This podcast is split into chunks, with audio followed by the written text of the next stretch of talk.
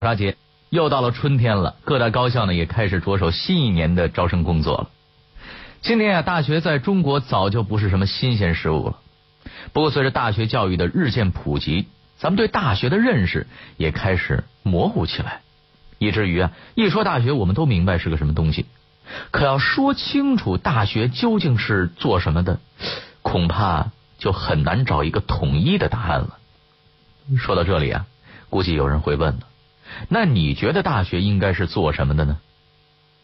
套用曾经担任过清华大学校长的梅贻琦先生的一句话：“所谓大学者，非为大楼之谓也，有大师之谓也。”翻译一下，就是说呀，所谓的大学，并不是有高楼大厦的就是大学，而是要大师云集，那才算是真正的大学。那这大学云集一群大师的目的又是什么呢？概括起来，其实就是八个字：学术研究，教书育人。我们今天的故事就和一位践行了这八个字的大师有关。他是谁呢？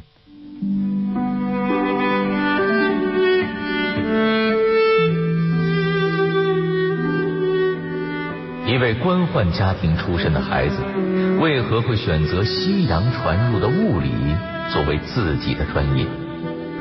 他又是如何与清华大学结下了不解之缘？当抗战爆发的时候，一个物理学家又是如何抗日的？这样一位人物，又会有怎样的人生结局？话说天下，阿杰和您聊聊。物理泰斗叶启孙的故事。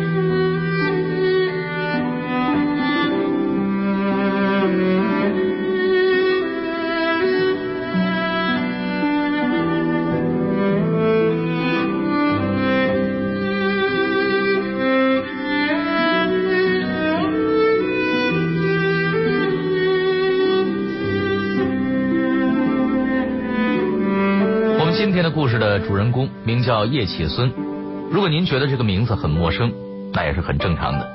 不过，如果您是学物理出身的，那我觉得您就很有必要到学校再回回炉了。虽然叶启孙在今天中国的名声远不如其他一些和他同时代或是晚于他的学者们响亮，但如果要论起中国近代物理学界的泰山北斗的话，那可就非他莫属了。为什么我会这么说呢？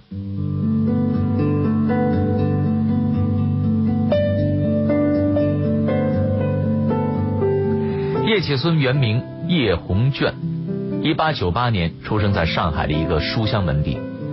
他的祖父做过清朝五品的官吏，还为朝廷办理过海运，算是当时官员中少有的和洋人打过交道的类型。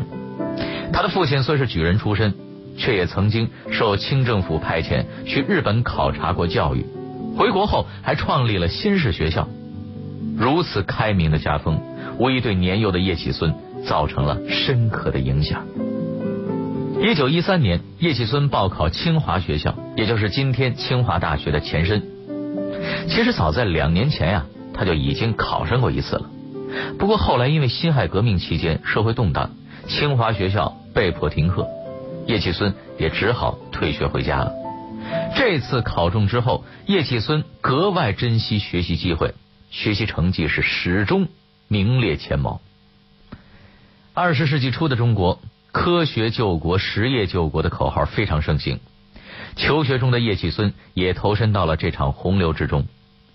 一九一五年，他在清华学校成立了中国第一个科学社团——中国科学社。科学社成立之初，叶启孙就为社团定下了六条宗旨：不谈宗教，不谈政治，宗旨既远，议论既商，切实求学，切实做事。一九一八年夏天，叶启孙从清华毕业了，前往美国芝加哥大学留学。此时恰逢一战结束后不久，美国在实验物理学方面正好进入了一个快速发展的时期。芝加哥大学紧张严肃的学习气氛非常适合叶启孙的性格，他只用了短短两年就取得了学士学位。一九二零年，叶启孙进入了哈佛大学研究院，师从著名的物理学家布里吉曼进行实验物理学的研究。正是在这个时期，叶启孙与别人合作，通过一种全新的方法测定了普朗克常数。这个测量结果成为了早期普朗克常数测量中比较精确的一个，被国际物理学界沿用了多年。在完成这项工作后，叶启孙又开始进行压力对铁磁物质磁导率的研究。研究在一九二三年完成。叶启孙凭借此项研究拿到了自己的博士学位。在那之后，叶启孙又去欧洲游历了一段时间。他先后走访了英法德、荷兰和比利时等五个国家，拜访了许多物理学界的同行。一九二四年三月，叶启孙回到了阔别五年的中国。在美国和欧洲的这些年，使叶启孙成长为一个合格的实验物理学家。而那些国家固有的学术氛围，也使得叶启孙在头脑中树立了坚定的学术独立和学术自主的观念。这种观念本身就与他当年在科学社的宗旨相契合，也在随后的许多年中顽固的左右着他的思想和行动。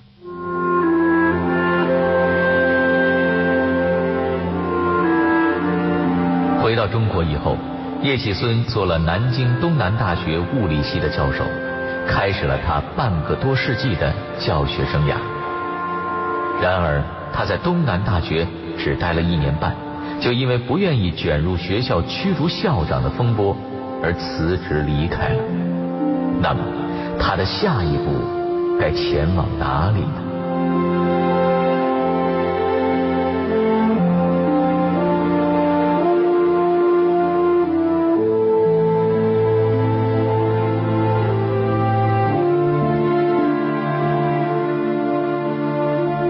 好在此时，叶启孙得到了母校清华学校成立大学部的消息，他立刻决定转投母校去教授物理学课程。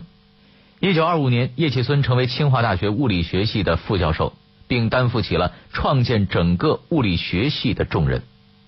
由于当时的清华大学成立不久，再加上物理学对中国而言也是一门新兴的学科，所以这个系不仅请不到足够的教师。甚至连学生也很难招进来。是啊，谁知道学物理是个什么前途啊？所以在物理系成立之初，第一届只有四个学生，第二届有两人，第三届只有一人。也正是因为如此，物理学系一年级到三年级的课程全部由叶启孙一人教授。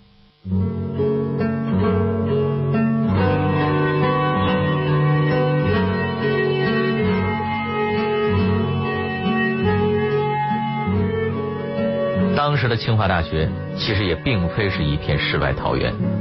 由于建校之初几任校长都是政府官僚出身，学校里便形成了外行领导内行的局面。再加上校长们采用封建家长式的专制管理，因此遭到了全校师生的激烈反对。特别是一批有着海外留学背景的青年教授，更是激烈呼吁给予大学足够的学术自由。最终，占据了多数的青年教授和学生们取得了胜利。一九二八年，清华内部成立了教授会和评议会，叶企孙当选为评议会的成员。后世学者在谈论起这件事的时候，全都称赞这是清华大学历史上可以和建校相提并论的大事。正是因为有了教授治校这个模式。才彻底杜绝了旧制度对大学教育的侵蚀和破坏，保障了高等院校的民主办学、民主管理，以至于学者和学生的思想自由，从而彻底激发了师生们的强大创造力。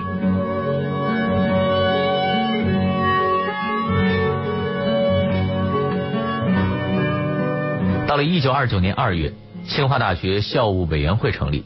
委员会由校长、教务长、秘书长和各院院长组成，至此，一个新的校务领导体制在清华建成。在这一体制中，校长的权力受到限制，而教授们则发挥了重要作用，因而人们称它为教授治校体制。叶启孙对这个体制的建立做出了重要贡献。一九三零年到一九三一年，清华在很长的一段时间里没有正式的校长，而是由叶启孙、翁文泉、冯友兰等人先后主持校务委员会，裁决校务。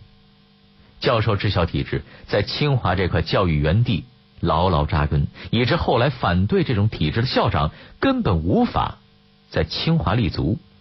而且在军阀混战时期，叶启孙他们正是依靠这一体制，团结了清华师生，避免了军阀恶势力染指清华。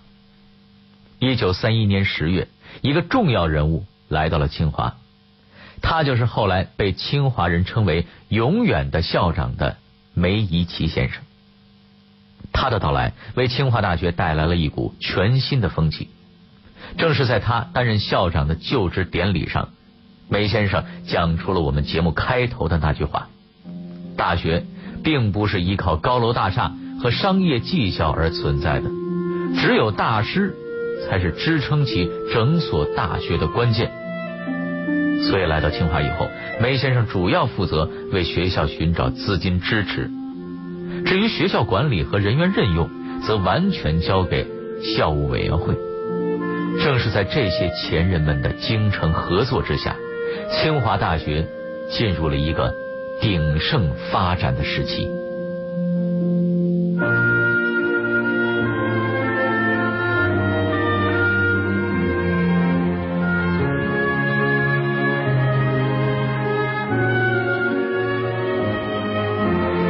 对于梅贻琦这位新来的校长，叶启孙并不陌生。早年他在清华求学的时候，就曾经听过梅先生的课。在学校管理和教学理念方面，两人也有极大的契合。在这种情况下，叶启孙开始逐步加强物理系的建设。他都做了什么呢？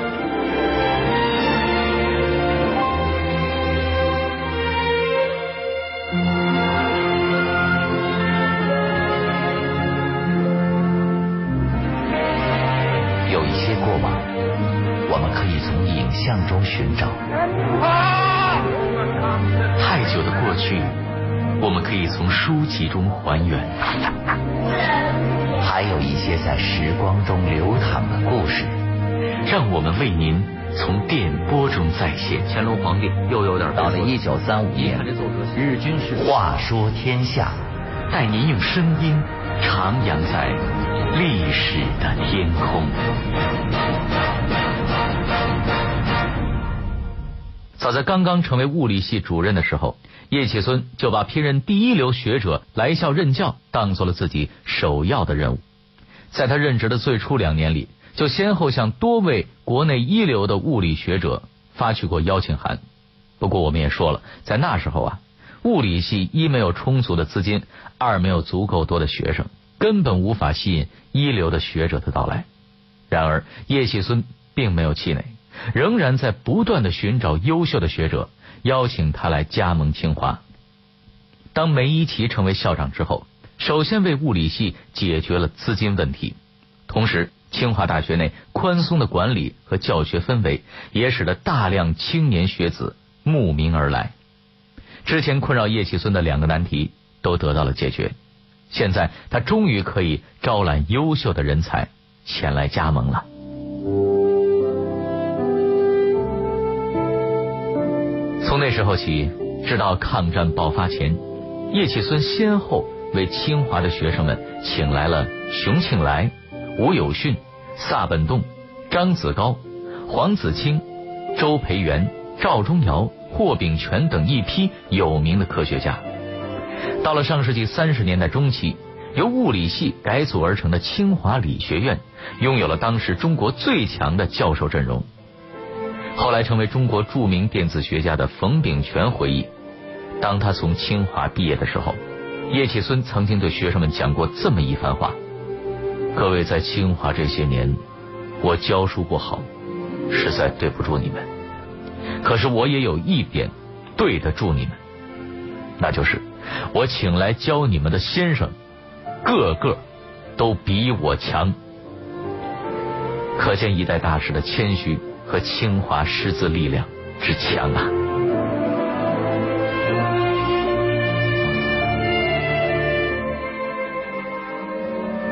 在当时的中国，实验研究这个领域啊，一直都很薄弱。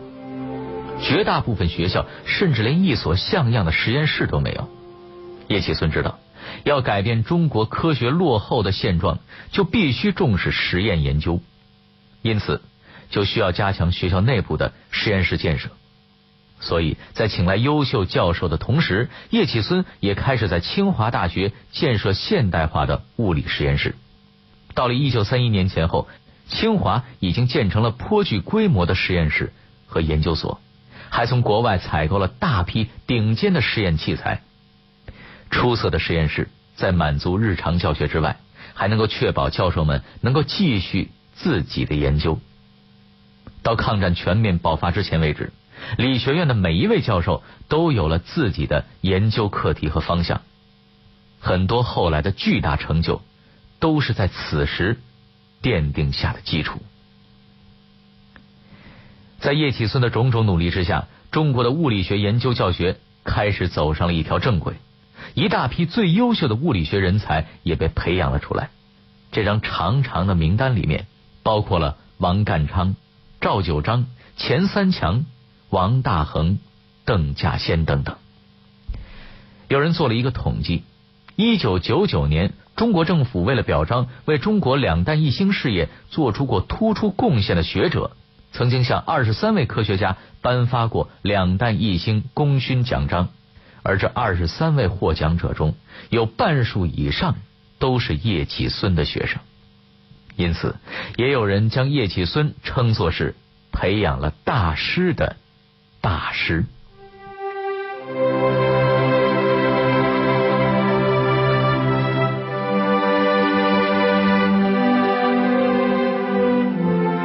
除了在物理学上有着突出的贡献之外，叶启孙也是一位坚定的爱国者。随着抗战的全面爆发，他也投身到了这场全民族抗战的洪流之中。那么，他又做了些什么呢？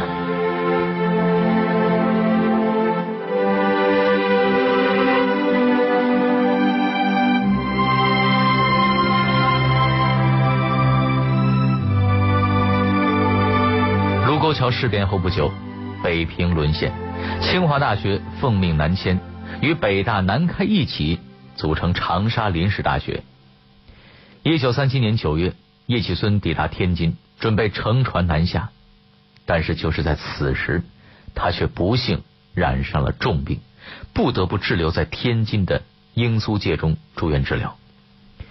到了一九三八年四月初，他的一个学生熊大枕。派人到天津与他联系，希望老师能够为当时的冀中根据地介绍技术人才，并购买军用物资。叶启孙毫不犹豫的答应了这件事。在此后的一段时间里，他奔波于天津、北平之间，物色技术人才，动员他们前往冀中投身抗日。正是在叶启孙的介绍下，多名技术人员赶赴冀中根据地。成为了当地兵工厂的生产骨干。与此同时，叶启孙还冒着生命危险，多次为根据地购买包括医药、炸药原料、无线电零件在内的军用物资。购买这些物资所用的款项有三万多元，也是由叶启孙四处募捐筹集的。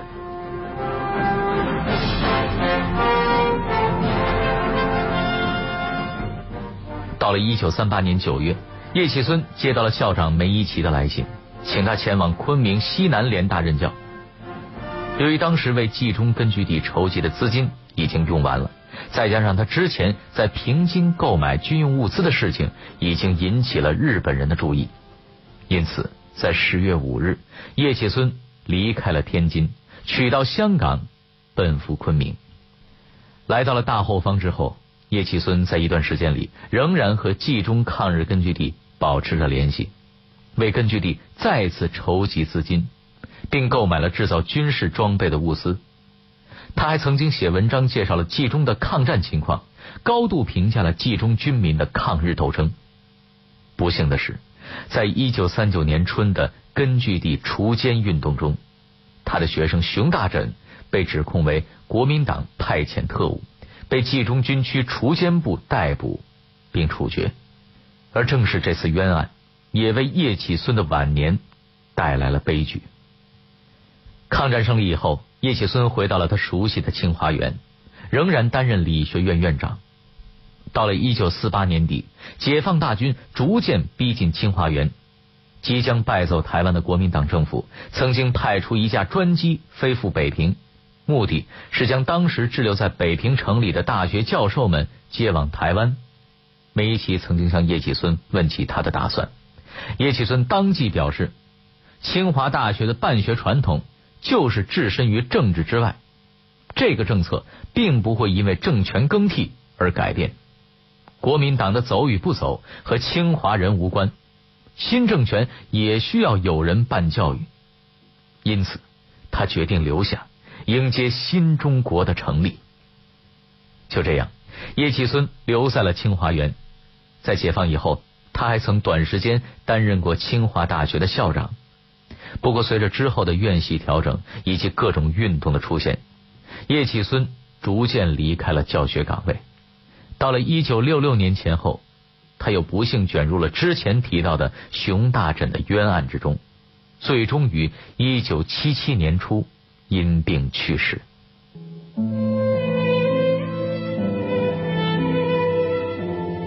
一九八六年八月，中国河北省委为熊大枕平反。而叶启孙的历史问题也因此得到了解决。多年以后，许多他教过的学生在回忆起自己老师的时候，仍然会情绪激动，满怀感激。毕竟，叶启孙是一位开创了中国物理学先河的了不起的人物，是许多人登上高峰的阶梯，也是中国物理学发展的不可被忘怀的一块基石。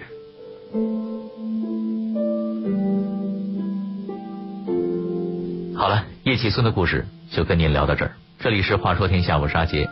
明晚十点，我将为您带来清华校长梅贻琦的故事，您千万别错过。